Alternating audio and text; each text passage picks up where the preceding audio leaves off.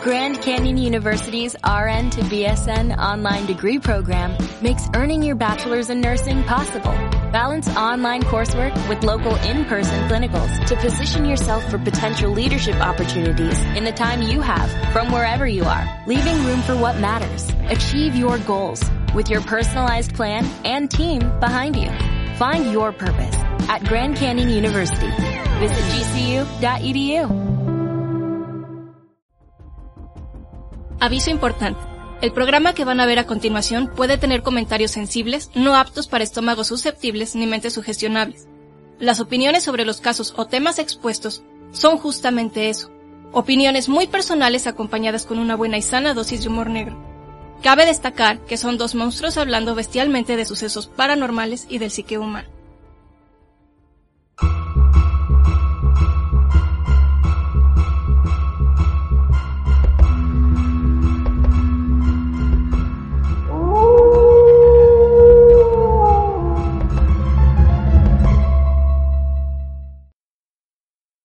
Hola, ¿cómo están?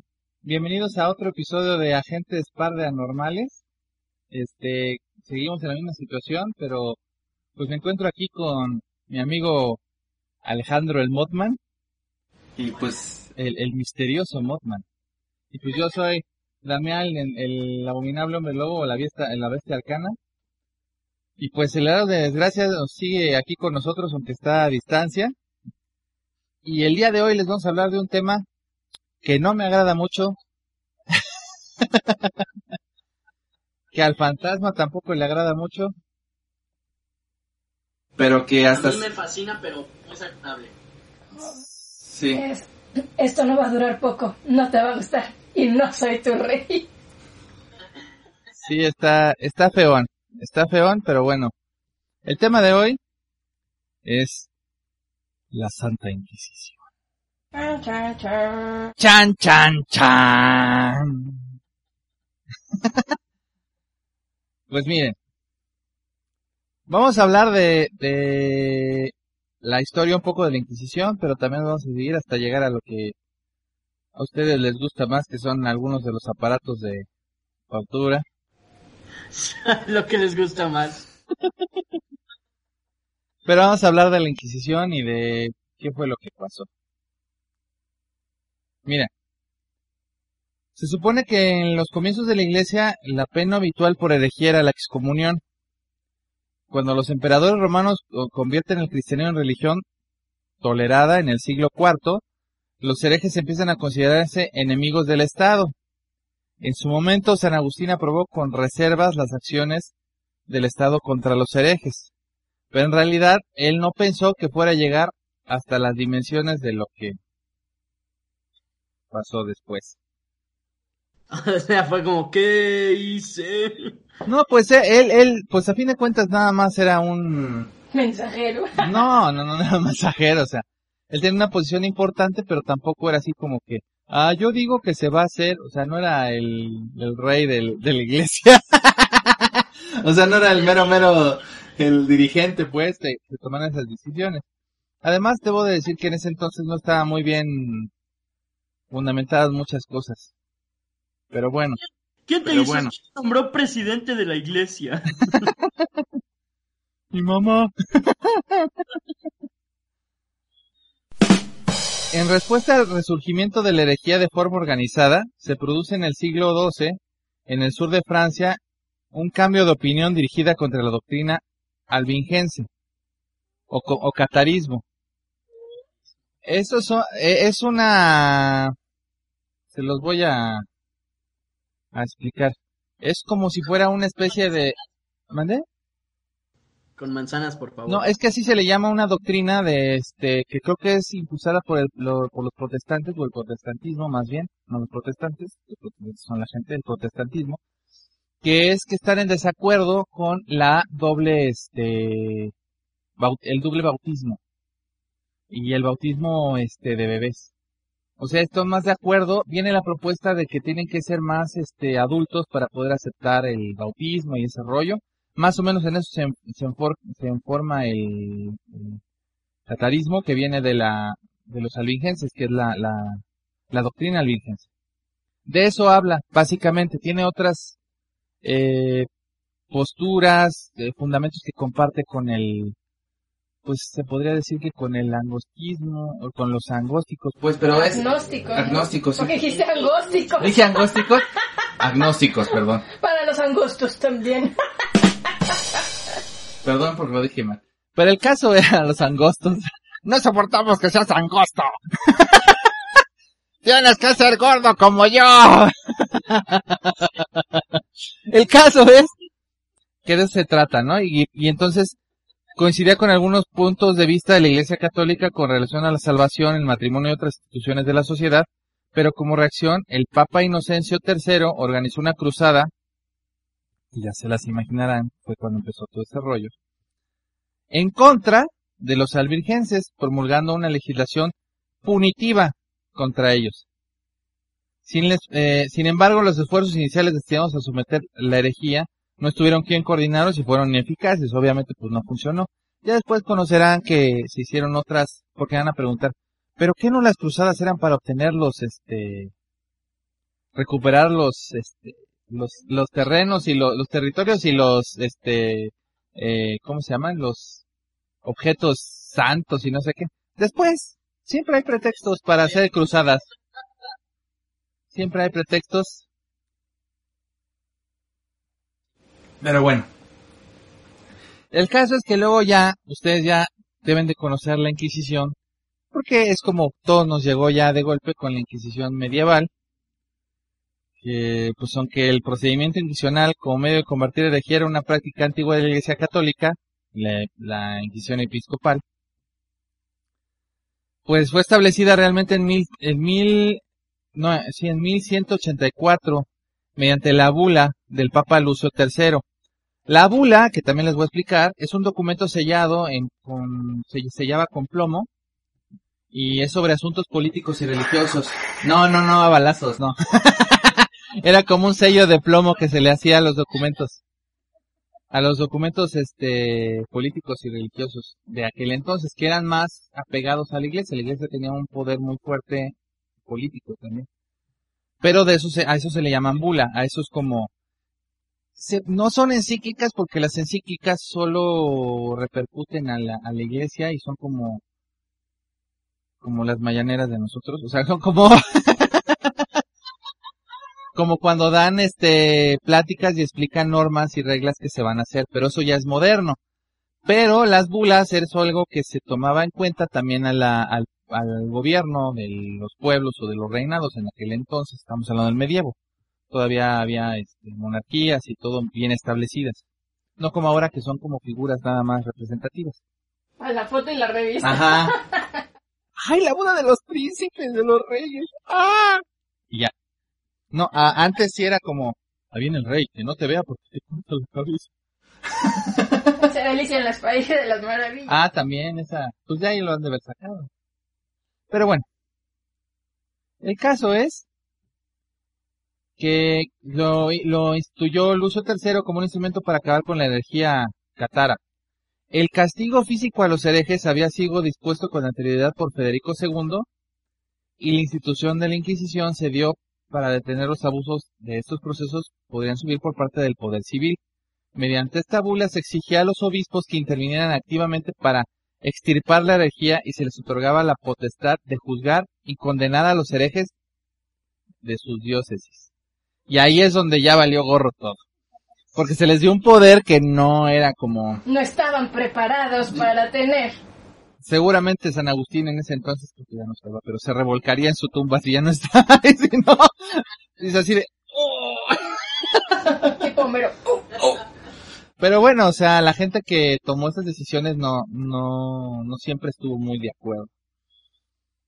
En las anteriores disposiciones agregamos el, el, este, el que cualquier arzobispo u obispo por sí, o por su archidiácono, Sus huevos. o por otras personas honestamente idóneas, una o dos veces al año inspeccione las parroquias en lo que se sospeche que habitan herejes.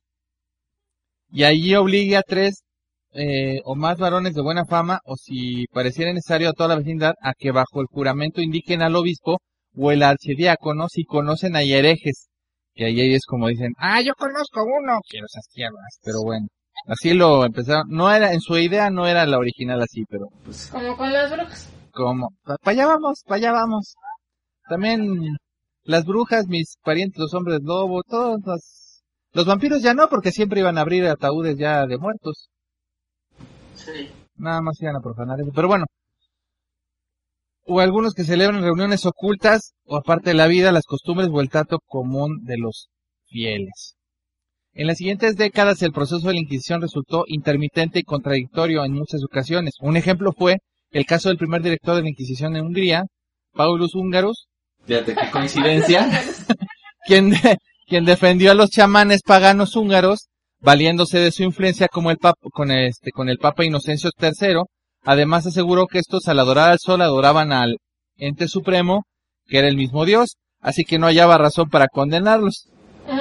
Pablo Húngaros fue uno de los primeros eh, frailes dominicos, quien escribió importantes documentos como la suma del penitentiario, creo, teniendo las bases de la nueva orden a petición de Domingo de Guzmán. Sin embargo, Paulus fue destituido y reemplazado por un religioso más estricto cerca de 1232, después de haberse iniciado propiamente la Inquisición. O sea, se, Eres demasiado buena gente. Sí. es- no creo que haya sido por eso, sino Sí, por- un poquito estricto, exactamente, un hijo de.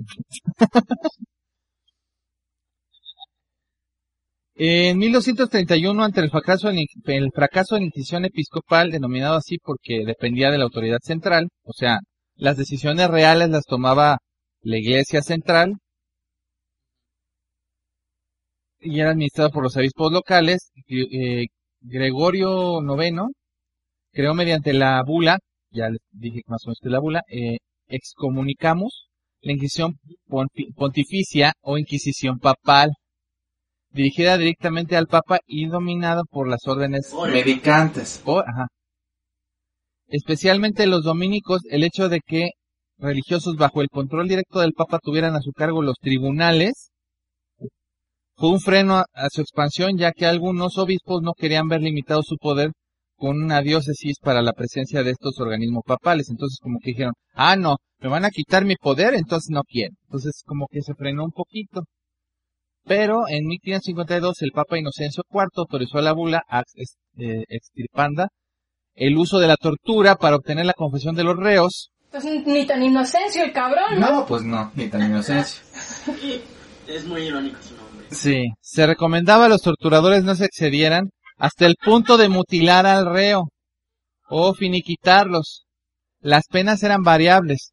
Los que se negaban a, abdu- a jurar, perdón, a jurar, herejes relapsos, o sea, los que no querían eh, decir, como ahora en los juzgados en Estados Unidos, ¿no? De yo ante Dios, ya sabes cómo hacer. Eran entregados al brazo secular para la ejecución de la pena de muerte. O sea, o aceptaban el juicio o se morían. Y sí, y si aceptaban este el juicio, también los mataban, ¿no? Muchos. Fíjate que en un inicio eh, yo también pensaba eso, porque yo comentaba que al principio yo pensé que la iglesia era como, y si, y si no se arrepiente, pues se muere. Pero si se arrepiente en el proceso, pues bueno, se va a morir, pero su alma se va a ir al cielo. Pero encontré muchos casos de gente que no, claro, dependía de la gente que estaba al cargo de los, de los juicios, pero hubo mucha gente que no se murió y que tampoco quedaron así como mutiladísimos o cosas así. O sea, en un inicio como que no era, digo, tampoco estoy diciendo, la Inquisición es lo de hoy, hay que hacerlo ahora. No. Por favor, no. No, no, no. Es horrible. Pero, o sea, no lo estoy, ni, ni siquiera estoy, nada más estoy diciendo que en un inicio no era este, no era la, la idea. Y pareciera que al principio con las normas de que la última edición la tenía el Papa y todo, pues como que no era tan, no había tanta, no voy a defenderlos tampoco porque ya el torturar porque no tiene una idea pues ya está mal, ¿no? Pero bueno, a lo que voy es que no era tan violenta o tan fuerte como se hizo después. La Inquisición Real se implantó en la corona de Castilla en 1478 por la bula de los papas eh, Sixto IV con la, final de de- con la finalidad de combatir las prácticas judaizantes de los judoconversos de Sevilla. Judíos. Ajá, Sí, claro. A diferencia de la Inquisición medieval, le impulsó directamente la monarquía, es decir, los reyes, no los rayos católicos, los reyes católicos. Tras una nueva bula emitida en 1483, la Inquisición se extendió a los reinos de la Corona de Aragón, incluyendo Sicilia y Cerdeña, y a los territorios de América. Hubo tribunales de la Inquisición en México, Lima, Cartagena de Indias, y se nombró inquisidor general a Tomás de Torquemada, De Torquemada. Peor que mal. Todos conocen. de familia de conversos, el confesor de Isabel Espina. Él había sido rabino y bueno, la Inquisición se convirtió en la única institución común a todos los españoles, con excepción de la propia corona, a quien servía como instrumento de poder real. Era un organismo policial interestatal, capaz de actuar a ambos lados de las fronteras entre la corona de Castilla y Aragón, mientras que los agentes ordinarios de la corona no podían rebasar los límites jurisdiccionales de sus respectivos reinos. ¿Cómo ves, mi hermano? Qué padre. No sabía que era un judío. Pues fue rabino. Pero bueno, Sí, sí, sí. y fíjate que iban en contra. Si quieres seguir con lo que, seguir con lo que sigue. ¿Y qué sigue? No. Pues, La Inquisición española en México. así es. La historia de la Santa Inquisición en México se inició desde los primeros momentos en que los españoles pisaron el continente americano. Los primeros casos que se tienen noticias son las ordenanzas contra blasfemos promulgadas por nada más y nada menos Hernán Cortés. Cortés. En 1520. Es decir, antes de la caída de Tenochtitlán y el proceso de idolatría iniciado por Nuño Beltrán de Guzmán en contra del eh, Cal Calzón sin, calzón sin. Es el señor, era el jefe de los purépachas o el señor de los purépachas. Sí. Tras la conquista se instauró el Tribunal del eh, Santo Oficio que dependía directamente del Consejo de la Suprema Inquisición, encabezado por el Inquisidor General de la Monarquía Hispánica. La autoridad superior del tribunal en México era el inquisidor o inquisidores, ya que el puesto normalmente lo ocupaban varias personas, varios eh, sádicos. Los empleados de más alto rango eran el fiscal, a cuyo cargo estaba el promover los procesos, y el secretario del secreto, tenía fe pública, y autorizaba las actas de... Es, pinche, es como... Pero no le decían a nadie. ¿Cómo, cómo? Son como nerds tratando de jugar Dungeons and Dragons, estos, estos loquitos.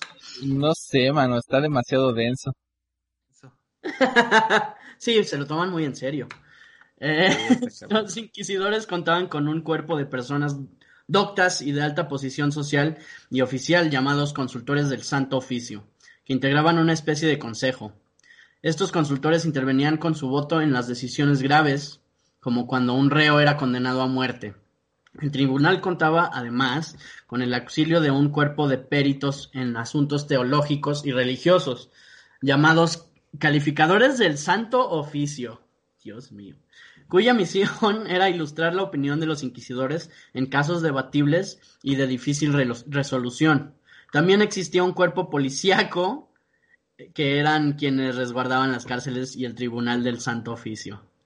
O sea, una mafia. No, mafia. Pues sí, parecía que sí. Sí. Y todos de lana, además. ¿Mandé? Y todos de lana, dice. Dice el fantasma. Sí, Mucho no. dinero, como pesa. ¿Cómo pesa, no? La mafia más, más este, vieja de, del mundo. El procedimiento judicial. Al establecerse el Tribunal del Santo Oficio, los primeros procedimientos consistían en una ceremonia llamada el juramento, en la que, como lo dice el nombre, los asistentes juraban denunciar a todas las personas que consideraban sospechosas y prestar al tribunal la ayuda que pudiese. Pero, además, al concluir esa ceremonia se daba lectura a un edicto de los inquisidores llamado Edicto General de Gracia, por el cual se con- eh, conminaba a quienes se sintieran culpables a denunciarse dentro de un plazo fijado, so pena de excomunión mayor. creo que eso es lo de menos, ¿no? O te dejas torturar o te excomulgo. Ah, en el edicto se, in- ah, se indicaban con minuciosidad los hechos considerados punib- eh, punibles o punibles Punibles. que se podía castigar, ¿no? Que se puedan castigar. Sí. Y se- les prohibía a los confesores dar la absolución a los que de algún modo no hubieran cumplido con aquel mandamiento.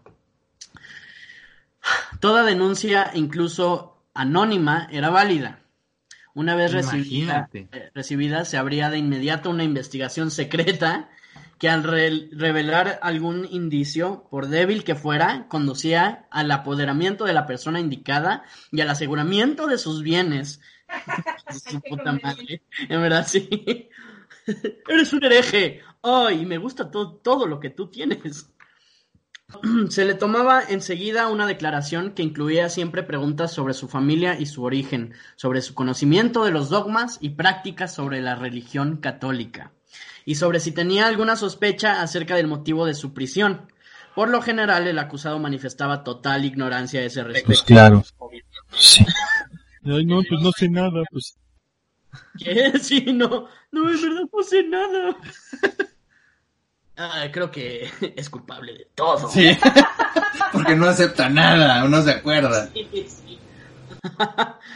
Sí, no. Somos muy buenos interrogando, ¿no lo crees? Sí, a mí nada más me gusta cortarles los dedos. Temeroso de implicarse en algún hecho que no figurara en, en la denuncia, situación que agra- agravaba su caso. Si después de preguntarle tres veces el acusado persistía en la misma respuesta, se declaraba negativo y se abría propiamente hablando el proceso. Durante toda la secuela de este, que a veces tardaba años, el acusado permanecía incomunicado en la llamada cárcel o calabozo del secreto. Cárcel del secreto. Y si faltaba alguien, uno de este, alguien, uno de los inquisidores que podría servir de testigo, el acusado nunca era informado del nombre de quienes declaraban en el proceso. No había, por supuesto, la posibilidad de careos y el re- eh, recurso de tachar a un testigo por ser enemigo del acusado. Solo podían eh, hacerse efectivos si éste adivinaba. Ay, entonces era brujo, ¿no?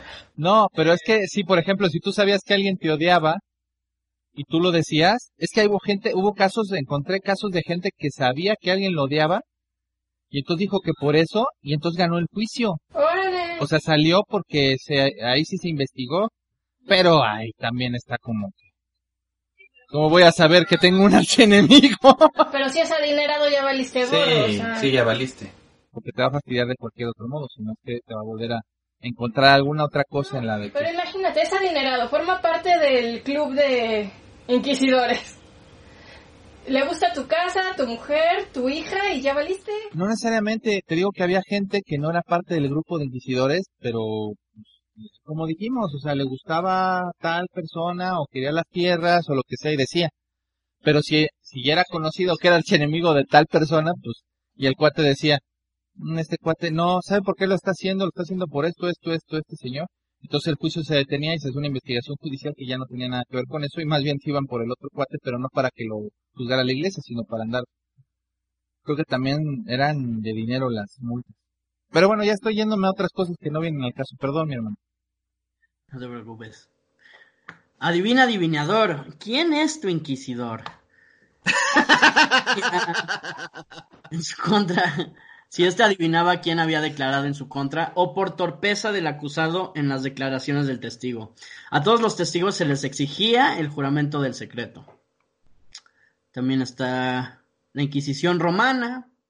No sé si Vamos a hablar de esa. Sí, Inquisición Romana, también llamada Congregación del Santo Oficio, fue creada en 1542 ante la amenaza, la amenaza del protestantismo Santo oficio de santo no tenía nada.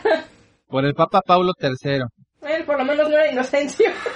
Se trataba de un organismo bastante diferente de la Inquisición medieval, ya que era una congregación permanente de cardenales y otros prelados que no dependían del consejo del control episcopal.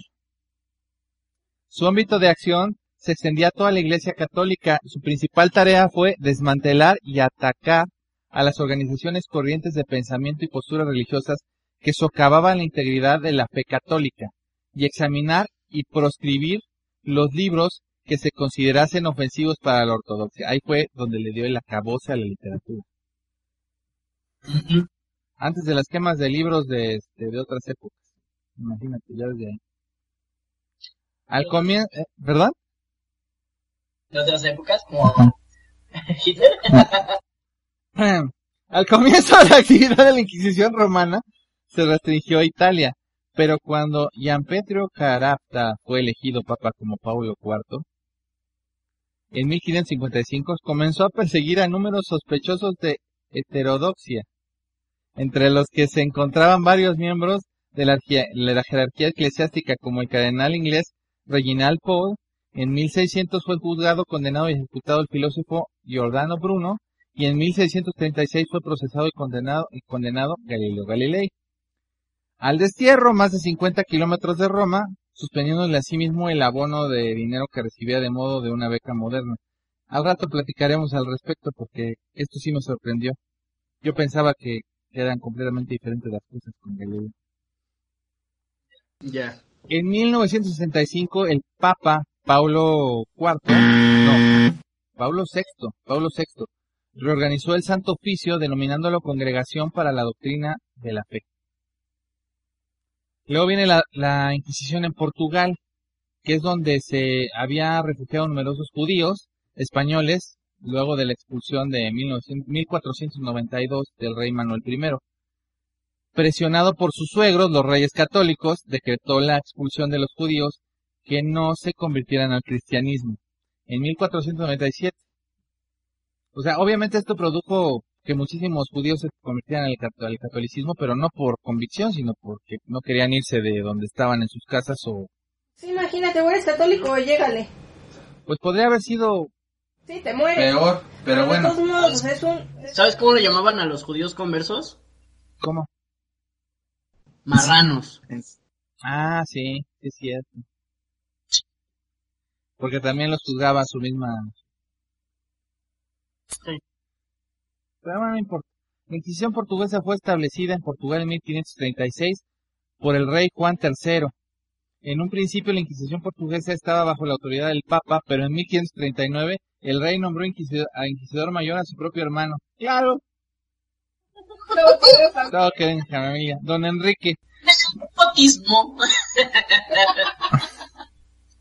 Entonces Beto y Enrique, digo, entonces el este, el rey Juan y don Enrique finalmente en 1547, el Papa terminó aceptando que la Inquisición dependiera de la corona, de la corona portuguesa.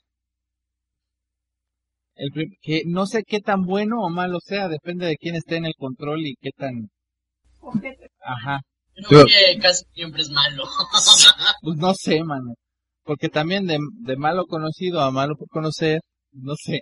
El primer auto de fe tuvo lugar en Lisboa el 20 de septiembre de 1540 y en 1560 se estableció un tribunal de la Inquisición de Goa, en Goa y fue abolida por las Cortes Generales en 1821. ¿Quiere seguir con la Inquisición y la brujería? No. sí, bueno. Hablando de, de Casa de Brujas, aquí estamos. En 2004 se publicaron las actas del Simposio Internacional La Inquisición, gracias a la apertura de los archivos secretos de la Congregación para la Doctrina de la Fe, ordenada por Juan Pablo II en 1998. En estas actas se recoge toda la posición católica en materia de documentación sobre los procesos inquisitoriales en la Europa católica donde regía la Santa Sede en el campo espiritual. De acuerdo a esta posición, es un mito hablar de genocidio en países como España por brujería. En cambio, los protestantes exageraron seguramente para mejorar su oposición al imperio español de la época. O sea que según esto no hubo tantos en España. Ajá. Pero bueno. Este veremos, pero bueno. Primero es necesario comentar que se inició como un fenómeno popular la aparición de la figura de la bruja poseída por el diablo, y así se irían eh, ajusticando por la población local. en 1484. Inocencio VIII, hay ocho de estos cabrones. Ocho veces inocente. Lo hice para que fuera más fácil. Da por oficial la ex- eh, extencia de la brujería por existencia, perdón, existencia de la brujería por medio de la bula Sumis decida, ah, desideratis affectivus. ¿Cómo va? Este, creo que Es es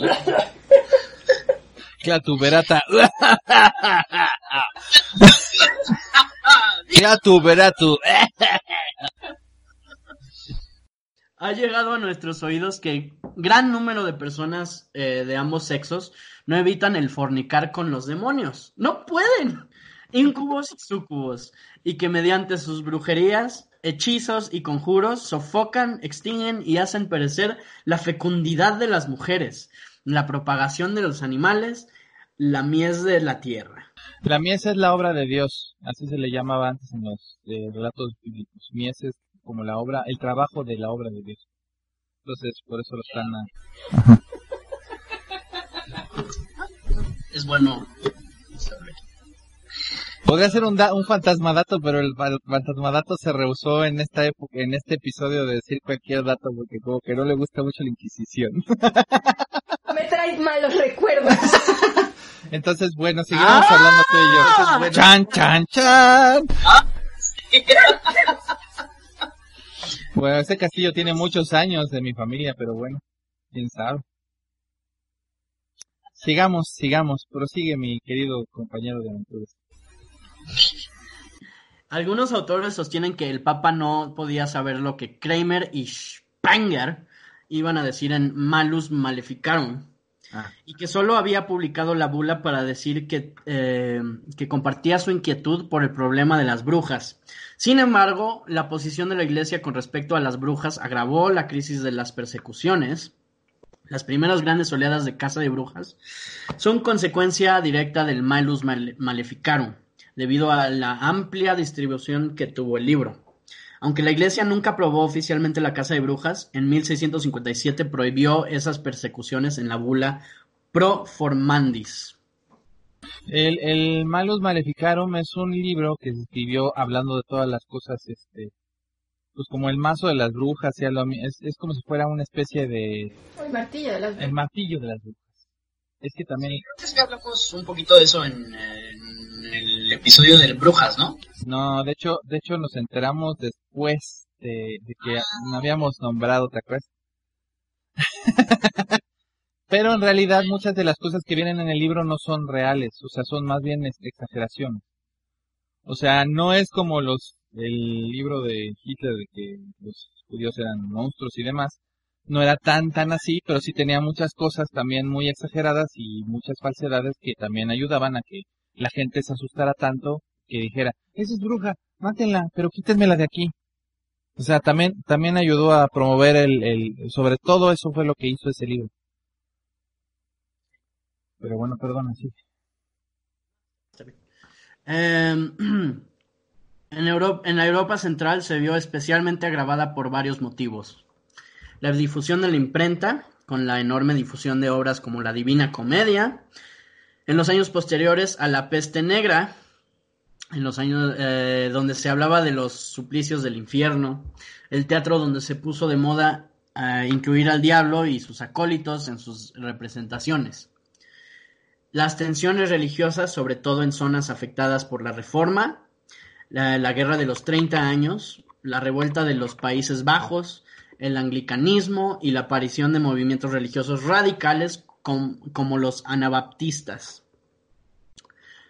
Entonces se puede hablar de dos regiones diferenciadas según la fuerza de la brujería. Alemania, Suiza, la región del Jura, los Países Bajos españoles, Francia e Inglaterra. En los países nórdicos, orientales y mediterráneos, especialmente la caza de brujas fue algo tardío, sin fuerza y poco importante demográficamente. Qué bueno. ¿Sí? Qué progresivos. Mm, Pero bueno. La brujería en España. Aunque sería el último país en abandonar la Inquisición, ya hacía mucho tiempo quien ejecutaba a muerte, eh, a muerte a supuestas brujas. Ejecutaba a muerte. Así es, así es. Así es como, pues sí está muy mal. Sí está mal dicho eso, ¿quién? De- debe de decir si se llevaba la muerte o se ejecutaba, Ejecutaba a muerte para matarlas, aniquilarlas. ¿no? Y que se murieran bien muertas. a supuestas brujas.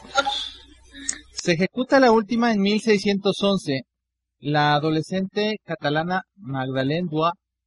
Los últimos casos son en los cantones suizos con Anna Goldin, en Glaris, en 1782 eh, se da la última ejecución en Europa Occidental y en Polonia en 1793. A las brujas y brujos condenados la Inquisición les imponía desde la abjuraci- abjuración de Levi, con destierro de seis años de la ciudad donde vivían hasta la pena de muerte, como en el famoso caso de las brujas de Sugarramundi en 1610.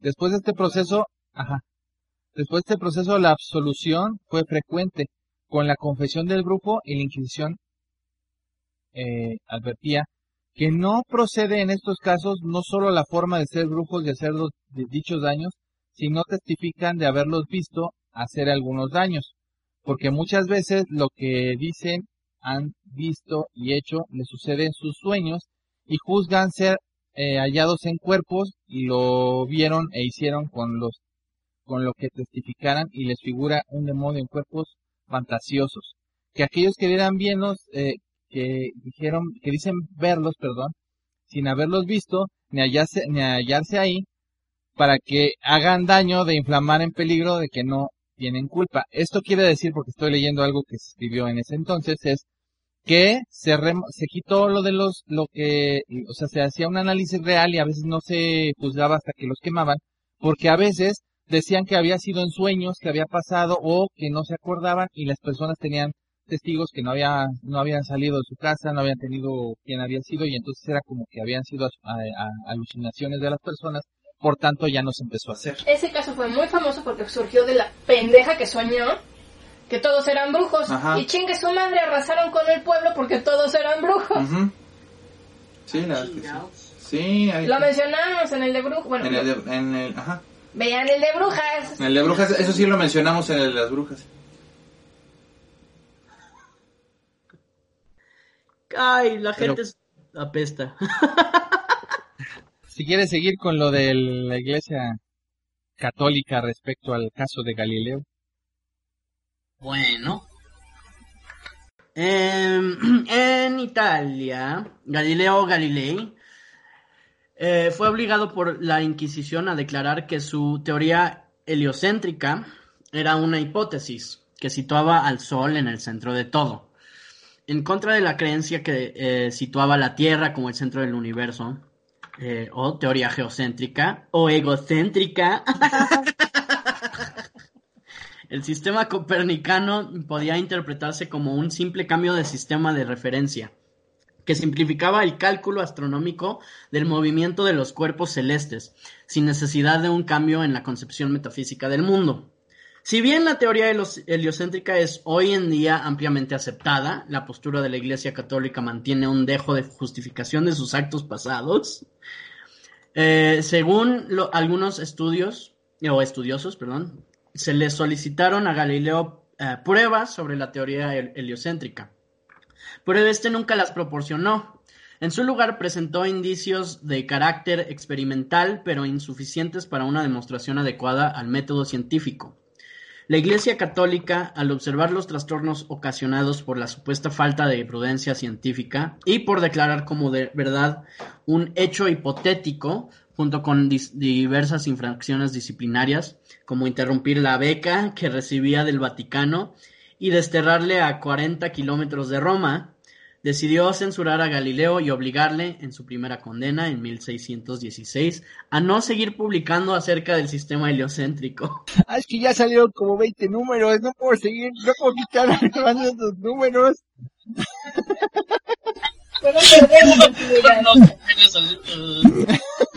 Va el número 15 de Club Galileo. Ya mandaste las insignias. Sí. se llama, sin embargo, se mueve. Así se llamaba mi coche, acuérdate que así le puse a mi papá el Galileo. Yo tenía un coche que le puse a mi papá el Galileo porque sin embargo se movía, que era un Datsun 77, ¿te acuerdas? Ay, parecía muy Parecía ganito. bonito. Color pistache. Y en ese, ese fue el primer coche que tuve y además ahí se subieron bastante ustedes, los llevé a todos lados. Y, y carro sardina también, mucho. Ah, Carlos Sardina también, claro. Sardina también, Para ir a jugar eh, Calabozos y Dragones. Calabozos y dragones. Estuvo bien. Ah, qué tiempos, la niñez. Podíamos salir. Um, Pero bueno, es- Eh, ¿Qué iba a decir? Eh, ante la polémica se hizo una nueva revisión mediada por la Iglesia del caso Galileo en 1979, pero la comisión que se nombró al eh, efecto en 1981 eh, y que dio por concluidos sus trabajos en 1992. eh, tras efectuar un estudio completo del proceso judicial, confirmó una vez más la tesis de que Galileo carecía de argumentos, carecía de sus facultades mentales, carecía de argumentos científicos para demostrar el heliocentrismo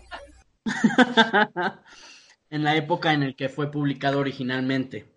Sostuvo la inocencia de la Iglesia como institución y, eh, y la obligación de Galileo de prestarle obediencia y reconocer su magisterio, justificando la condena y evitando una rehabilitación plena.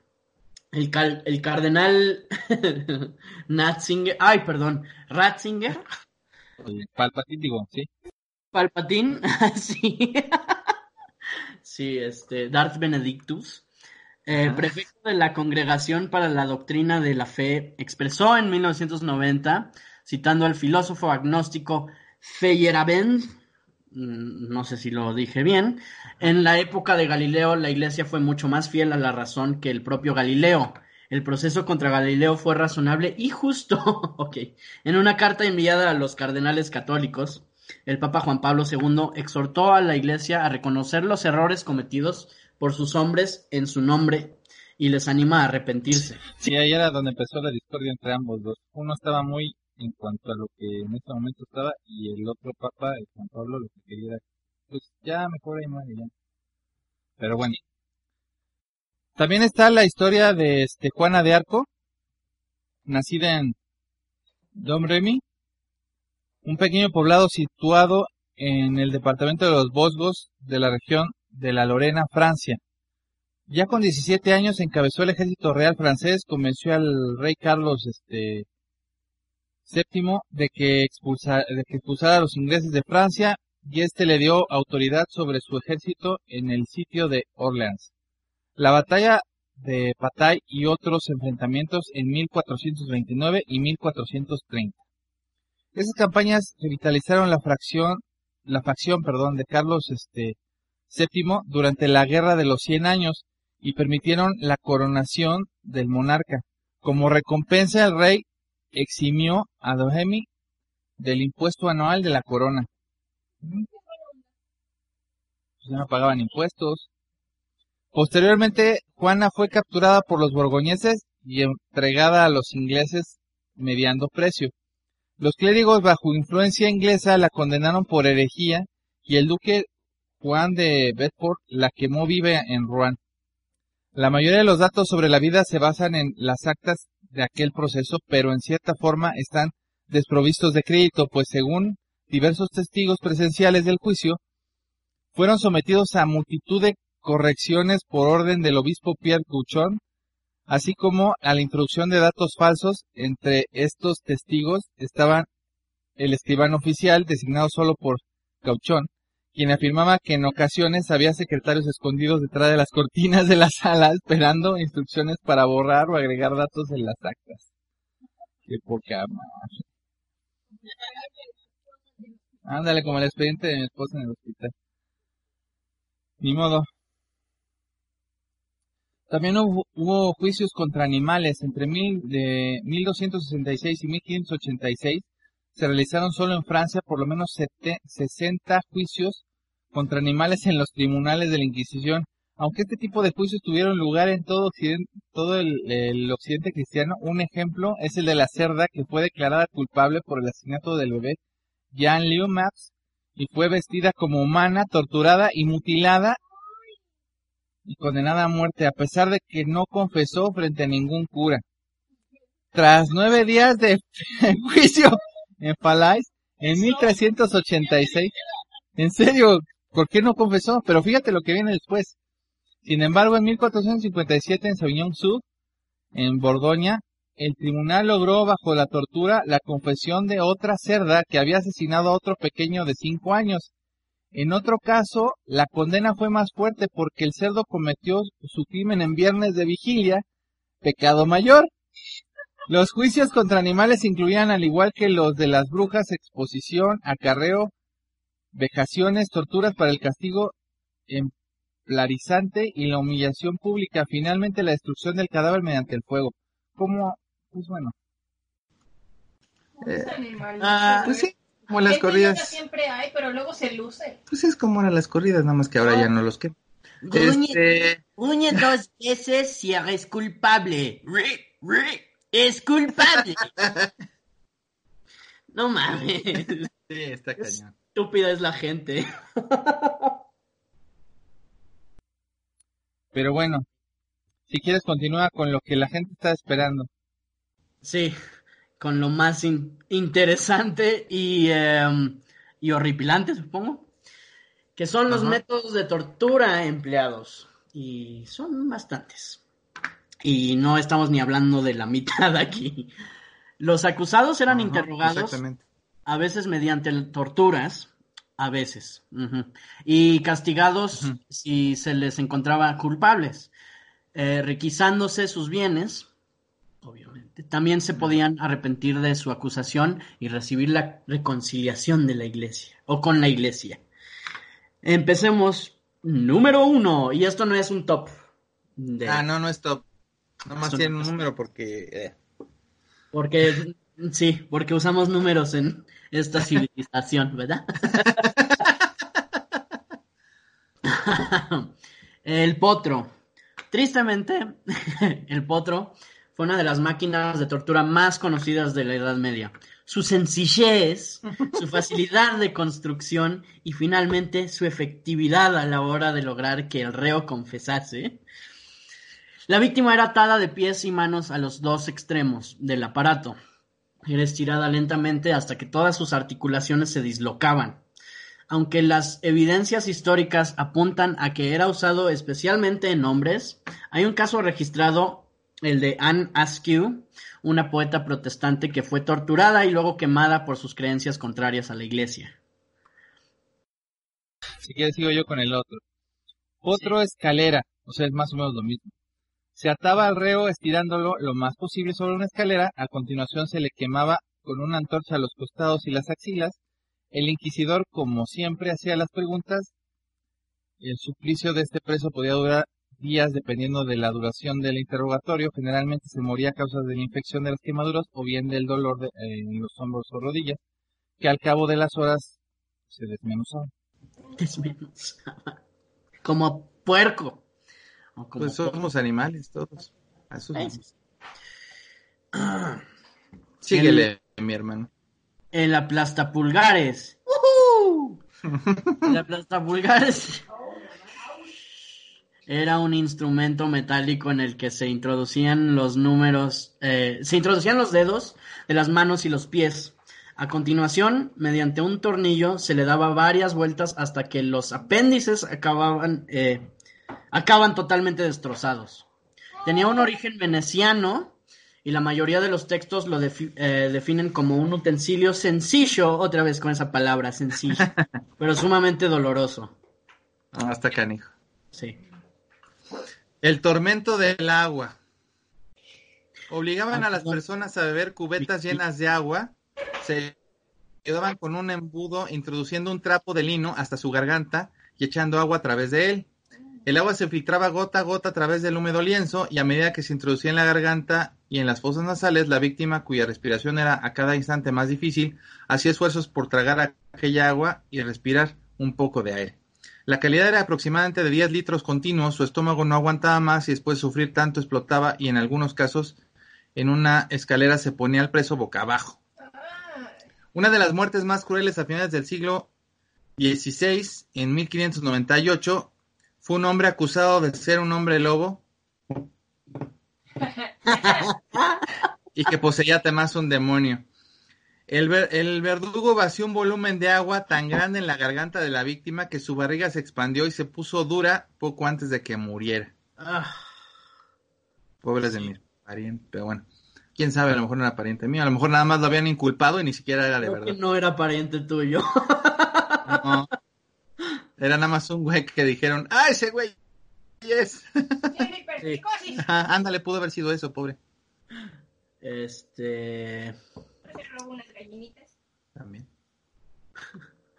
Bueno, número 5. La pera vaginal, oral o anal. El aparato se introducía por la boca, vagina o recto. Una vez en el interior, se expandía a la fuerza. La cavidad era mutilada y en muchas ocasiones los torturados morían de dolor.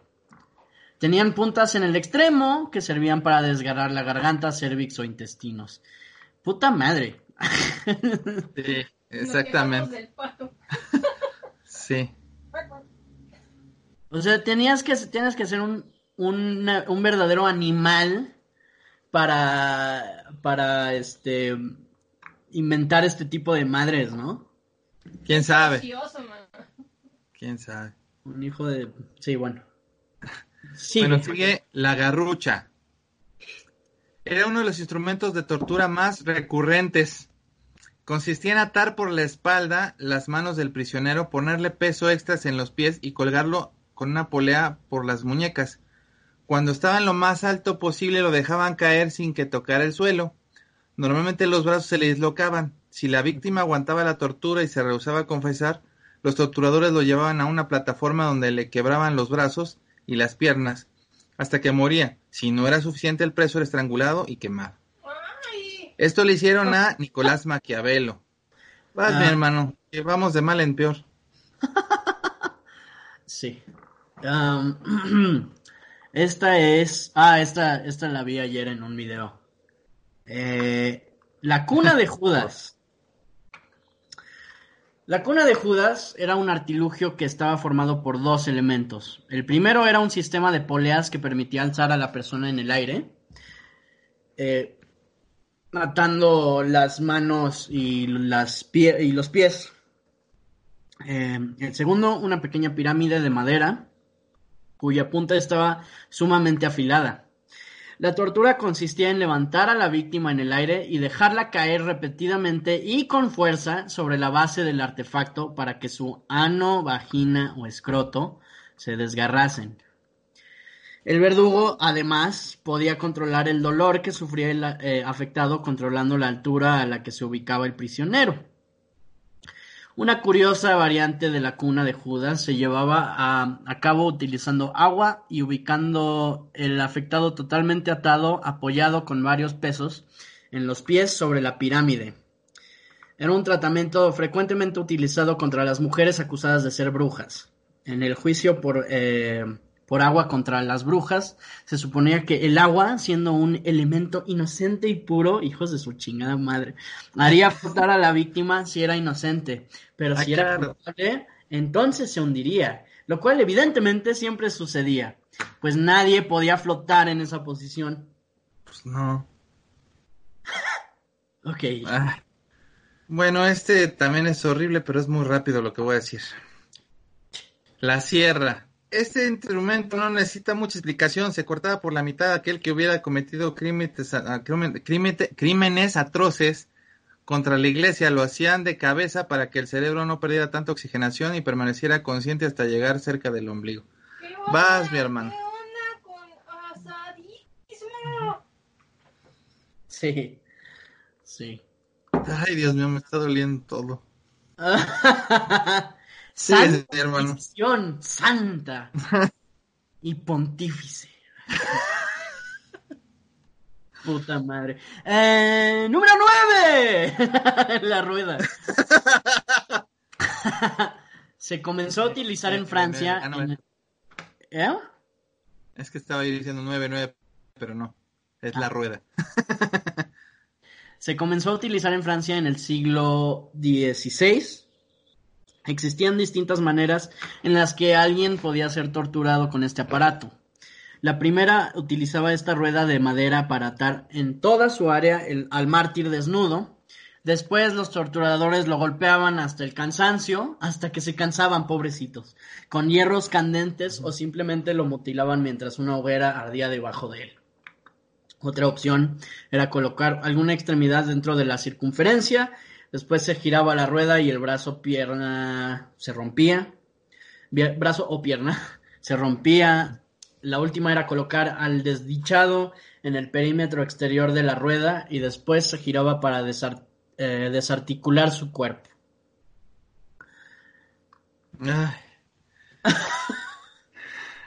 La araña de hierro. Y no es un traje del hombre araña. De ahí se basaron. ¿Mande? De ahí se ¿Qué basaron. De ahí se basaron, sí. Nada más que este no lo diseñó Tony Stark. Diseñado especialmente para las mujeres que habían engañado a Dios acostándose con el diablo, la araña de hierro torturaba a los senos femeninos. Se ataba una mujer a un poste y se colocaba el aparato como si fuera una pinza metálica por todo su seno. Después con una gran fuerza se le arrancaban por completo. Vas, mi hermano. Sí, son unos putos, qué poca madre, no manches. Si es algo tan bonito. Debe de tratar con odio, por amor de Dios. Sí. Debe ser algo, es algo muy hermoso que no se debe de, de- de lastimar. Sí. Dios mío. Se Pero trata bueno. todo el cariño. Ah, bueno, ya. La hija del carroñero. Ah, era una estructura metálica con aros y tuercas en el que se colocaba la víctima. Poco a poco quebraba todos los huesos de la víctima. Fue utilizada principalmente por Elizabeth I de Inglaterra como una gran tenaza. De este modo, la, víctima, la víctima era aplastada eh, gran fuerza que una vez quebraba, eh, quebradas sus costillas, dislocado su esternón y rota su columna vertebral, empezaba a sangrar a borbotones por todos los orificios de su cuerpo, así como por los dedos y por la cara. Por supuesto que existieron otros instrumentos que eh, desbordaban la imaginación del inventor, convirtiéndose en métodos crueles que tenían mucho único, eh, que tenían como único fin limpiar el alma del pecador y, ajá, limpiar y, ay, bueno ya, ya no puedo ni decir chistes, chingada madre. Tan simples como el cinturón de castidad con picos de metal para desgarrar al perpetra- el perpetrador o la constante gota esta sí me acuerdo muy bien, la gota que cae en el prisionero por toda la eternidad. O sea que, y era, eh, era más tortura psicológica. Eh, esto de la gota. ¿Aquí está la gota o nada más habla de la gota? no, no, es que se supone que eran, eran parte de lo que se hacía después de este o antes de este. Ah, ya, ya. Entonces, lo mejor de la Edad Media fue que, como sabemos, acabó con el Renacimiento. O Pues sí, yo creo que sí. Ajá, ok. Ay. Están las, las pinzas, tenazas y, cis- y cizallas. Se utilizaban al rojo vivo, aunque también frías para lacerar o arrancar cualquier miembro del cuerpo humano, y era uno de los elementos básicos entre las herramientas de todo verdugo en esa época. Mm, número 13. Las máscaras infamantes. Estos artilugios se imponían a quienes habían manifestado imprudentemente su descontento hacia el orden. Ah, A, a través de los siglos, millones de mujeres consideradas conflictivas por su cansancio de la esclavitud doméstica y los continuos embarazos fueron humilladas y atormentadas. Así el poder eclesiástico exponía el escarnio público a los desobedientes y a los inconformistas. Muchas máscaras incorporaban piezas bucales de hierro. Algunas de estas mutilaban permanentemente la lengua con púas afiladas y hojas cortantes. Ay, no. Ay, no, ya. Ya, no quiero, ya. Collar de, púa- de púas punitiv. Provisto de pinchos en todos los lados, este instrumento que pesa más de 5 kilos se cerraba en el cuello de la víctima y a menudo se convertía en un medio de ejecución. La erosión hasta el hueso de la carne del cuello, hombros y mandíbula, la progresiva gangrenada y la infección febril, la erosión final de los huesos mismos, sobre todo las vértebras encarnadas, conduce una muerte segura en poco tiempo. Pues claro, Ah, sí. La silla de interrogaciones. Esta está cabrona también. Cientos de afilados clavos componían el respaldo y asiento de esta silla de torturas. Clavos que por medio de una especie de cinturones que podían presionar al torturado a la silla, se clavaban en toda la parte de atrás del cuerpo. Para que el sufrimiento fuese mayor, se colocaba bajo la silla de hierro ascuas ardiendo que calentaban la silla y quemaban a la víctima. Y esto mientras también les, este, con una, con un clavo grande que, calentaban, iban picando la parte frontal de, de la víctima. poca madre. Este está grueso también. El aplastapiernas o divisor de rodilla. Su objetivo no era la muerte, sino infligir el mayor dolor posible y dejar inútil por completo a la persona. A medida el artefacto se contraía, quebraba y cercenaba la pierna de la persona por la rodilla. Vas, te tocó la del tío Lucas. Ay, ayúdame, Morticia, esto me va a ayudar a que me quite el dolor. ¿Te acuerdas? Sí, sí. Ah, el aplastacabezas. la forma y el nombre de este instrumento de tortura medieval no dejan lugar a la imaginación. El condenado apoyaba la barbilla en la base y la cabeza quedaba encajada en el casquete, como los dentistas a veces hacen. Empleado para lograr confesiones, los verdugos hacían girar el tornillo, causando en primer lugar la, eh, la rotura de dientes y mandíbula. Si el torturador seguía apretando, el tornillo podía llegar a destrozar el cráneo de la víctima, expulsando su cerebro por la cavidad ocular. Nunca se vio, eh, fíjate que los locos Adams antes de, de la horquilla del nunca se vio que en la plastacabezas fuera tan horrible. La horquilla del hereje. Los acusados por la Inquisición debían abjurar de sus errores, y con los herejes se utilizó esta especie de tridente con cuatro puntas afiladas que se clavaba bajo la barbilla y en el esternón. Este sistema no permitía moverse, por lo que era casi imposible pronunciar una sola palabra, y de las pocas que se lograban decir entre susurros, lo que más, lo que lo padecieron estaban el abiuro con el que renegaban de sus creencias. Ah, ok.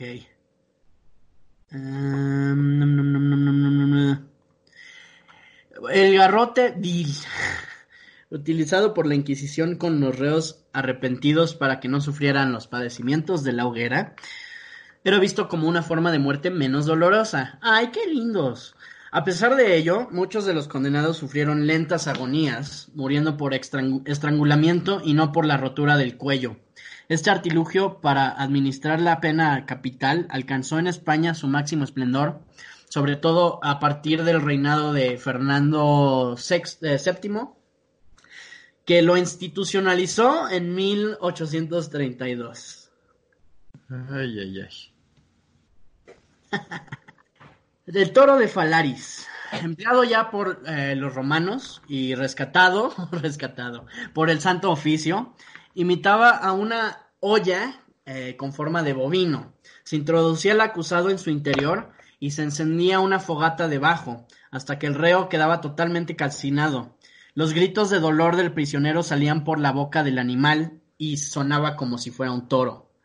Eh, de hecho, el güey que, inven- que inventó este instrumento eh, lo fue, pues lo usaron como, como este, ¿cómo se dice? Prototipo.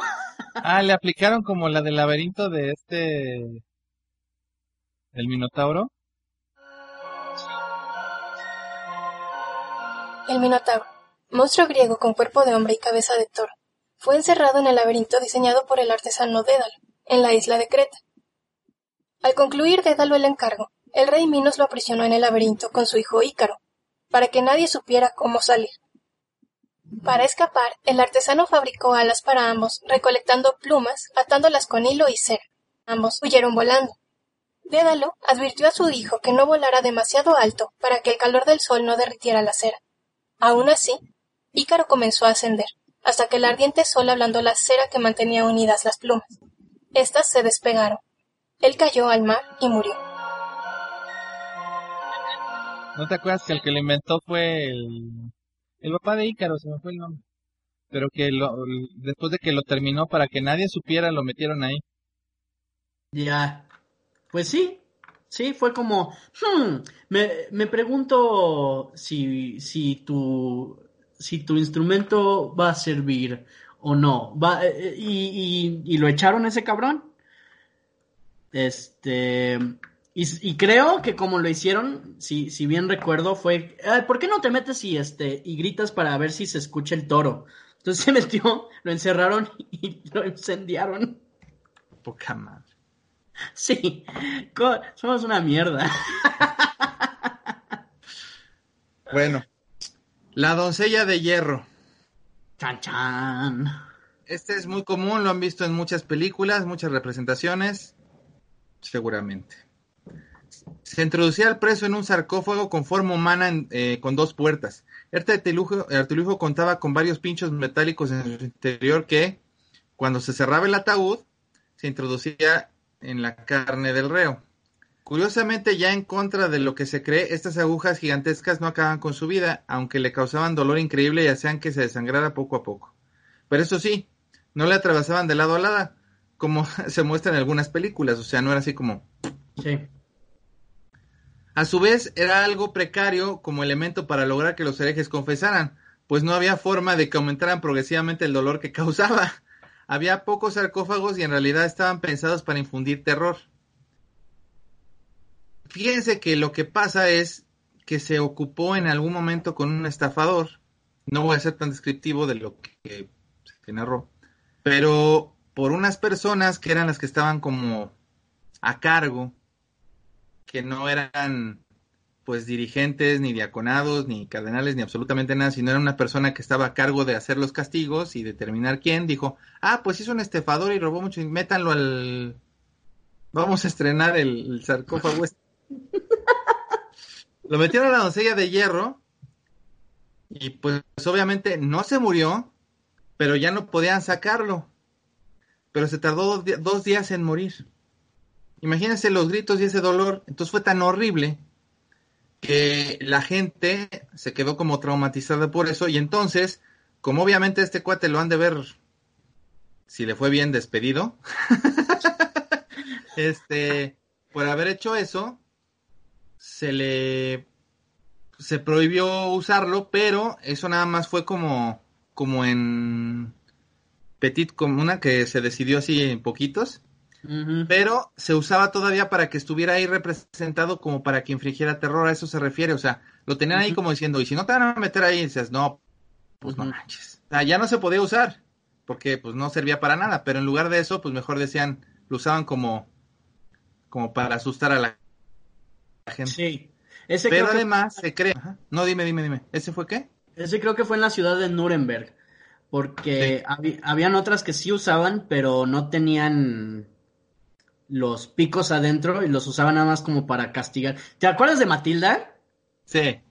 De cómo Troncha Torro, Torro, Troncha Torro, Troncha Toro encerraba a los niños en, en su pinche... Ajá. Era un poquito así como para castigar a, a los borrachos y a, y a las eh, putas. Y estoy diciéndolo eh, entre comillas, Sí, porque para... no es cierto, o sea, era Exacto. pura lo que según ellas decían o ellos decían. Ajá. También en la también tiene su, su, su representación en la película del jinete sin cabeza de Tim Burton, porque se sí. supone que se muere la mamá de Ichabod, así la meten, lo sí. cual, pues no, pero bueno. Sí. Eh, según se cree, Elizabeth Bartrori, la condesa sangrienta, que también es una de los principales íconos del vampirismo, Una mujer acusada de asesinar a cientos de personas por creer que, pues, que así podía obtener la belleza eterna, era una de las asesinas que durante el siglo XVII más disfrutó usando ese artilugio para que matara a las chicas, capturaba, aniquilaba y les drenaba la sangre. Para bañarse en ella. Para bañarse en ella. Sí. Em, la picota en tonel.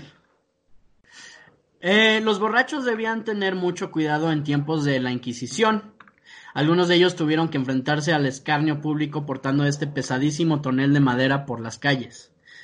Pero lo peor no era eso, sino el propio cóctel de excrementos y orinas que se encontraba dentro de este artilugio, que llevaba a muchos a morir por la insalubridad del mismo. Sí, ¿qué les pareció? Son bastantes castigos muy fuertes, incluso para los borrachos. Ay, sí, incluso para los borrachos. Y hay más que pues ya no... Sí, no. No hablaremos de, Es que son, son, tantos y algunos son variaciones de los que ya nombramos, porque muchos son parecidos. Sí. Pero bueno, yo creo que es hora de que profundizamos al respecto, profundicemos al respecto. Ah, sí. Vamos para allá.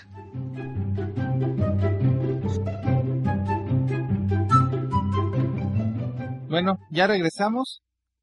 Estamos en este profundizando al respecto. ¿Tú qué piensas, mi hermano? Quiero ir tu primero primero. pues eh, la humanidad apesta. y, eh, y la iglesia también. Está cañón. No puedo. Es que, no, mira, entiendo a la gente. A la gente que cree en Dios y que tiene religión. Eso lo. Lo. Lo respeto. Pero este tipo de madres y, crímenes que, que, hacía la iglesia. Y, todavía la, hay mucha gente que, que sigue la iglesia y y cree que es esta hermosa este, institución se me hace, no sé, de lo más ignorante, se me hace una estupidez. Este, es una mafia, es la mafia más vieja del mundo y no entiendo por qué todavía chingada madre siguen haciendo cosas. Pues mira, yo soy deísta, yo yo sí creo en, Dios y creo, tengo mi fe, pero efectivamente yo pienso que la iglesia somos nosotros y las de, las autoridades que han manejado la institución o la iglesia en los años son humanos. Y como los humanos, hay humanos buenos, hay humanos malos. Y desgraciadamente a veces, este, Ustedes saben cómo son las personas cuando tienen poder. Desgraciadamente a los malos son los que más les, gusta el poder. Y pues son presidentes, son dictadores, son gobernantes. Echen un ojo a sus países. Entonces, desgraciadamente así es. Y, y, y lo malo es que eh, algunos, ahora sí que ya nada más ves quiénes son menos malos, ¿no? Pero pues a veces ni así es. Es difícil, en cuanto a esas situaciones es horrible. Creo que el mayor problema de la Inquisición no es nada más la institución de la que hablamos, porque tampoco se trata de, valorizar. Obviamente Juan Pablo II quiso hacer las paces con todo el mundo, por eso quiso hacer todo este tipo de cosas. Pero independientemente de lo que ya pasó, que es como lo de los españoles con los, los mexicanos y lo que se firmó y lo que se ha sido, nosotros lo que, lo que yo, bueno, en lo personal, lo que me afecta más es como la gente eh, sigue haciendo eso ahorita, pero en ese momento era de que, ah, yo quiero esa propiedad, vamos a decir que es bruja, que es hombre lobo, que es este seguidor de Satanás, que es este lo que sea. Y entonces manipulaban de algún modo a las corruptas instituciones o los juzgados o lo que fuera, porque a veces, como ya vimos también, ni siquiera a veces ni la iglesia estaba por medio, a veces ya nada más era por el reinado o por las... Acuérdense que no todas las ciudades no había la comunicación que hay ahorita, incluso en los pueblos, sobre todo por ejemplo en nuestro país, hay muchas cosas que no se manejan o que no se conocen, por los distanciamientos, por las Pero aún así los alcanzaba la, la Inquisición. Aunque no hubiera ni siquiera gente que tuviera que ver con absolutamente nada, que era la que representaba los castigos. Pero creo que eso representa últimamente también. Yo siempre he dicho y he criticado a mi forma de ver que vivimos en una época eh, del neofascismo del buen decir. Mm, Yo creo, sí, estoy de acuerdo. Yo creo que muchas veces opinamos y a veces no deberíamos de opinar, pero decimos nuestra opinión. Que creo que tenemos derecho a externarla a todos, de lo que sea, porque somos libres. Somos seres humanos libres y tenemos derecho de ser quienes somos y lo que queramos hacer, ¿sí? A veces nos equivocamos porque lastimamos a alguien más, estoy de acuerdo.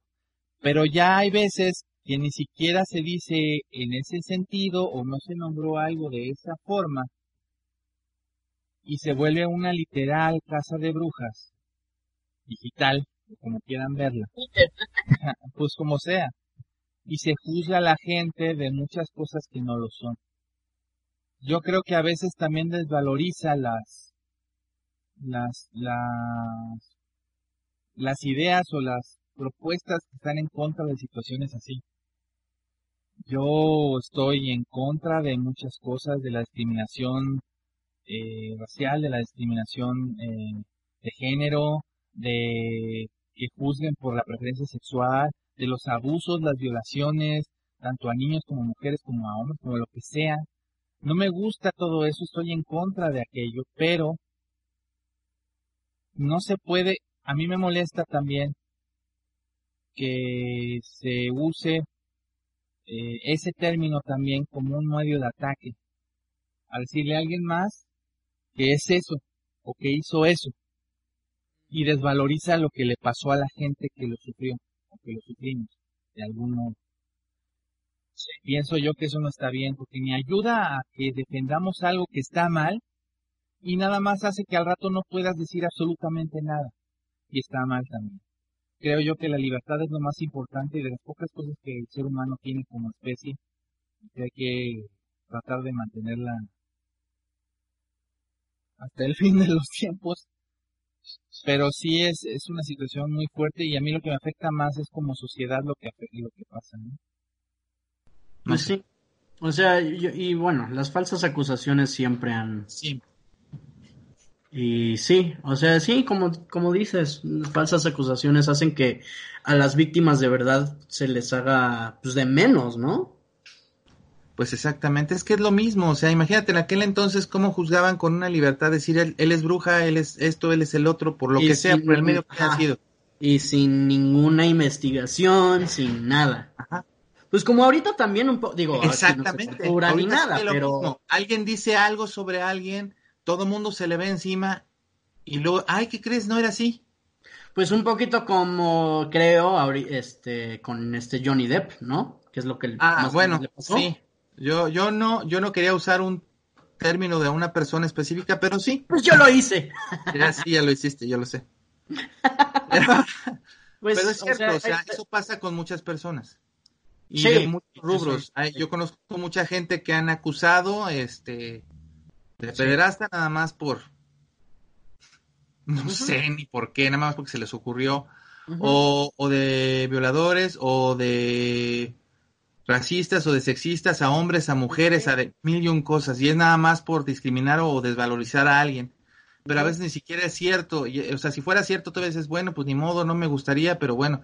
Pero luego es mentira y ese es un problema horrible porque desvalorizas lo que en realidad es Sí. una causa y te ocultas atrás de... Te ocultas atrás. Es que si te ocultas adelante, pues no te ocultas bien. Como los elefantes que se ocultan atrás de las cerezas. No. ¿Los has visto? ¿Ya ves que bien se esconden? No, pero la verdad es que... Chiste sangrón. Pero la verdad es que sí, yo creo, yo creo que este es importante como tratar de no juzgar tan fuerte ni, ni volvernos una multitud eh, con antorchas virtuales ahora, tratando de aprender algo bueno de todo esto malo que pasó, Y, hacer, y em- e investigar a investigar. antes, antes de, de este de echar la piedra, ¿no? Eh, Y si no tienes la capacidad de buscar o de informarte, entonces no levantes la mano.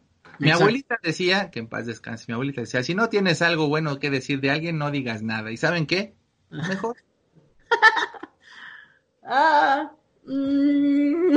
creo que yo no sigo esas palabras, pero eh, sí creo que trato de seguir eh, pues lo que dijo este Jesús, ¿no? El que, que el, que el que esté libre de pecado eh, arroje la primera piedra, ¿no?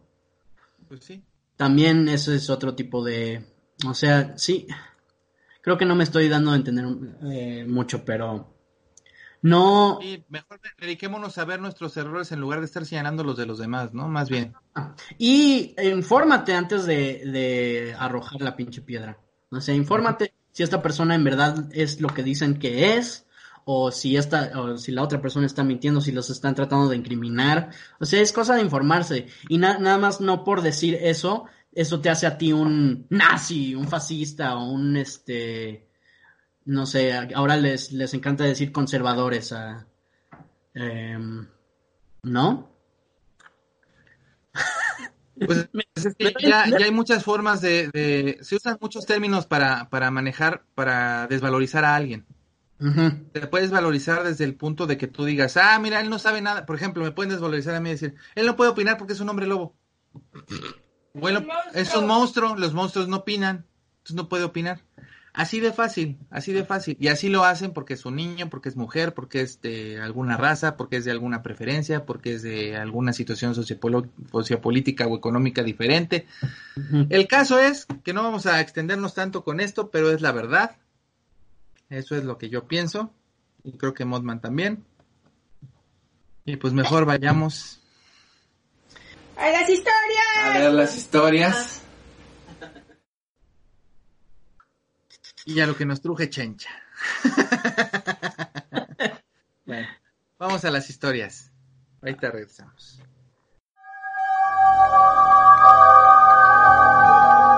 Bueno, ya regresamos.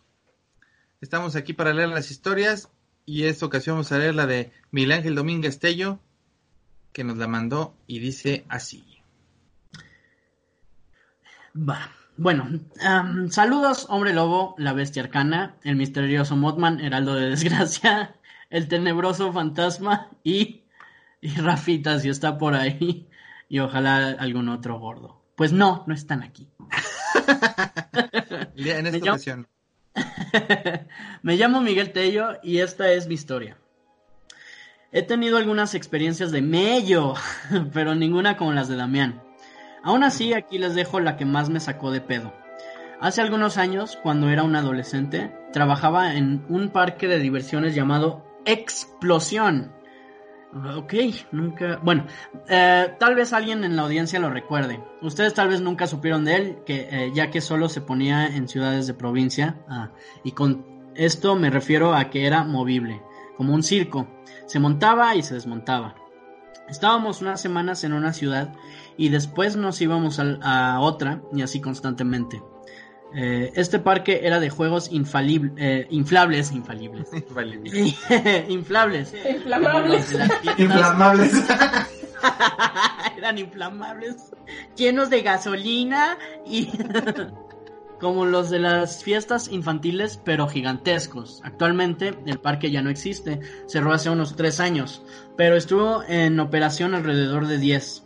La cosa es que yo empecé eh, a trabajar ahí una temporada en la que estuvimos en San Luis Potosí. Cuando yo llegué al parque, ya estaba a media temporada. O sea, todos los que trabajaban ahí ya se conocían y yo era el nuevo. Me pusieron en el área de juego. Aquí lo que tenía que hacer era cuidar un juego que te asignaban por todo el día.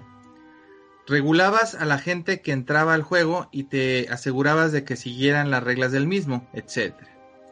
Todas las noches al finalizar la jornada teníamos una pequeña junta, todos los de esta área con el sugerente del parque, para ver avisos, cómo habían estado el día y demás. En una ocasión, en una de estas reuniones, estábamos esperando a dos chicas y un chico que estaba terminando de cerrar su juego. Corte A. Ellos llegaron casi corriendo asustados diciendo que eh, cosas como el niño, vimos al niño otra vez. Lo vimos en la parte de atrás. Entre las otras cosas que no recuerdo porque las tres estaban hablando al mismo tiempo, en ese momento nuestro jefe las calmó y les pidió que le contaran qué había pasado. Yo como era nuevo no sabía de qué estaban hablando, ya que eso fue a los tres o cuatro días de que ya había entrado. Pero los demás al parecer sí sabían de lo que estaban hablando, de este, de ese tal niño. Ahí me ganó la curiosidad y pregunté qué pasaba con ese niño. Y me explicaron que era una especie de fantasma que se les había aparecido en un par de ocasiones. Lo veían a subir en algún juego el, al cual no podía subir por su, su estatura, ya que ellos lo describían como de unos 9 o 10 años. Entonces cuando lo veían hacer eso, debían subir para impedir que el niño utilizaba el juego, reglas del parque.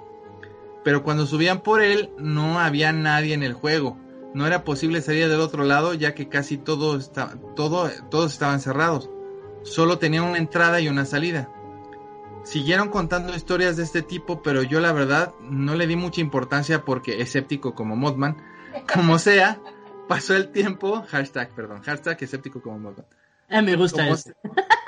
se- Como sea, pasó el tiempo, se acabó la temporada en- en San Luis y nos fuimos de ahí sin que volviera a haber una aparición del fantasmón. Llegamos a Saltillo, estuvimos alrededor de 8 o 10 semanas. En cada ciudad teníamos un staff nuevo. Yo era de los pocos que viajaba con el parque. En esta ciudad yo no comenté nada acerca del niño, no porque no quisiera o algo parecido, simplemente ya lo había olvidado. Pasó el tiempo y, ac- ya- y se acabó esa temporada y nos fuimos a Chihuahua. Ahí es donde acaba la historia. Como dije, teníamos staff nuevo en Chihuahua. Pasó el tiempo y estábamos a media temporada y yo seguía sin recordar la historia del niño hasta que un día se repitió lo del principio. Para ese entonces a mí me habían ascendido de puesto y ahora todos los chicos de los juegos estaban bajo mi supervisión. Una noche, cuando ya estábamos por cerrar y yo estaba dando un recorrido para ver que los juegos estuvieran cerrados y sin gente arriba, ya que como mencioné, los juegos eran inflables y si un niño por travieso se quedaba arriba, corría peligro al momento de apagar los juegos. Entonces escuché gritos de dos niñas compañeras mías. Entonces no, eh, entonces me dirigí hacia donde los eh, escuché y ellas me vieron a lo lejos y corrieron hacia mí. La escena era la misma que había eh, visto en San Luis hace unos meses. Estaban muy asustadas, hablaban las dos al mismo tiempo y yo no entendía qué pasaba. Mi primer eh, pensamiento fue, madres, se lastimó un niño o algo así. Entonces intenté tranquilizarlas y fuimos al juego del cual estaban hablando. Ahí ya más tranquilas, aunque seguían espantadas, me explicaron lo que pasó. Resulta que justamente ellas estaban por cerrar su juego y estaban platicando para pasar el rato, ya que faltaba muy poco para irse y ya no había gente en el parque. Cuando ellas estaban platicando, un, eh, platicando una tercer chica a lo lejos vio que un niño se subió al juego de las chavas que estaban platicando. Ella desde lejos eh, sonó un silbato y les hizo saber qué estaba pasando. Cada una de ellas tenía uno para este tipo de situaciones y no tener que estar gritando nombres. Ellas se, eh, pusieron de acuerdo para bajar al niño. Una se quedó abajo cuidando las salidas, ya que este juego tenía dos, eh, pero estaban casi juntas y la otra subió. Así se supone que no habría forma de que el niño huyera por ningún lado. Cuando la chica que decidió subir por el por él estaba a media escalera, la chica de abajo se percató del que efectivamente el niño estaba arriba, de que efectivamente el niño estaba arriba. Había una ventana con una malla tipo mosquitero en este juego en la parte de arriba y se podía ver desde abajo. Cuando la chica se subió, llegó arriba y le gritó a la de abajo si ya se había salido el niño, a lo cual la chica de abajo contestó que no, la de arriba le gritó de regreso. No había nadie, pero la chica de abajo le seguía viendo ahí. Fue cuando empezó el pánico y salieron corriendo las dos de ahí y después fue cuando llegaron conmigo. Cuando escuché todo, cuando escuché todo eso recordé aquella ocasión del inicio. Supongo que yo puse también una cara de asustado, ya que ellas me notaron algo raro y me preguntaron que qué tenía. Entonces les pregunté que cómo era el niño y me lo escribieron tal cual me lo habían descrito los chicos de San Luis. Les repito, había pasado meses de eso. Yo ya lo había hablado, yo no lo había hablado con nadie. Al parecer ese niño también viajaba de ciudad en ciudad con nosotros. Yo nunca lo vi ni nada, pero estuve donde se podía llegar los hechos. Chan, chan, chan. Ligar los hechos, perdón. Espero les haya gustado mi historia. Mi hermana Michelle y yo somos muy fans de los temas de su podcast. Todos los viernes me acompaña en los audífonos en mi trabajo y lo mejor es lo mejor, por favor no se mueran y si se mueran regresen porque nos gustan mucho. Gracias. Nos mandaron dos postadas, dos postdatas. Una para Rafa que dice que su hermana lo ama y que por favor se lo digamos. Y la otra les dejo una foto del juego donde se apareció el niño fantasma, que es el del dragón, que les voy a poner Oh, en este. órale. Uy, qué chido. Está chido, la verdad. Sí, muchas gracias. Muchas, muchas gracias. Pues muchas gracias por, por vernos, por seguirnos. De verdad estamos muy contentos haciendo esto, nos divierte mucho. Ojalá le sigan viendo y compartiendo con mucha gente más. Este, por favor, este, véanos en Facebook, bueno, síganos en Facebook, en Twitter, en nuestras cuentas personales. Eh, también en Instagram, que Alejandro está, va a subir cosas y está subiendo cosas. Y por favor, mándenos sus, mándenos sus historias a agentespardeanormales.gmail.com Ujú. y por favor, también si tienen dudas o ideas, mándenoslas también ahí. Eh, nos empezaron a mandar también algunas preguntas y seguimos acum- acumulándolas para ver si en algún momento hacemos uno de preguntas y respuestas. Síganlas mandando, por favor. Les agradecemos mucho también este, la interacción con nosotros si nos quieren conocer más. Eh, por nosotros está bien. y eh, pues sin más, ¿qué más? ¿Qué más? Muchas gracias. Está, cuídense mucho.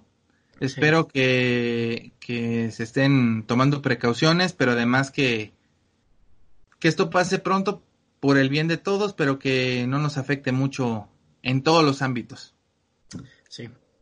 la verdad. Este, yo les mando un abrazo y de veras espero que todo esto pase pronto y otra vez agradeciéndoles de antemano lo mucho que nos apoyan. De veras, muchas, muchas gracias. Alejandro, ¿algo que quieras agregar?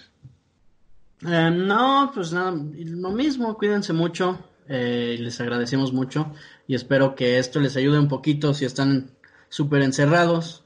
Yo sé que a mí muchos podcasts me, me ayudan a pasar el tiempo, entonces espero que nosotros podamos hacer un poquito para ustedes, ¿no? En- Entretenerlos por lo menos una hora y pues sí, nos gusta mucho hacer esto, entonces gracias. Ayúdenos, a- ayúdenos a, a seguirlo haciendo, por favor, compartan y todo. Les agradecemos mucho. Y como dice Alejandro, no se mueran. y si se mueren, no regresen. Adiós. Cuídense mucho. Nos vemos. Bye.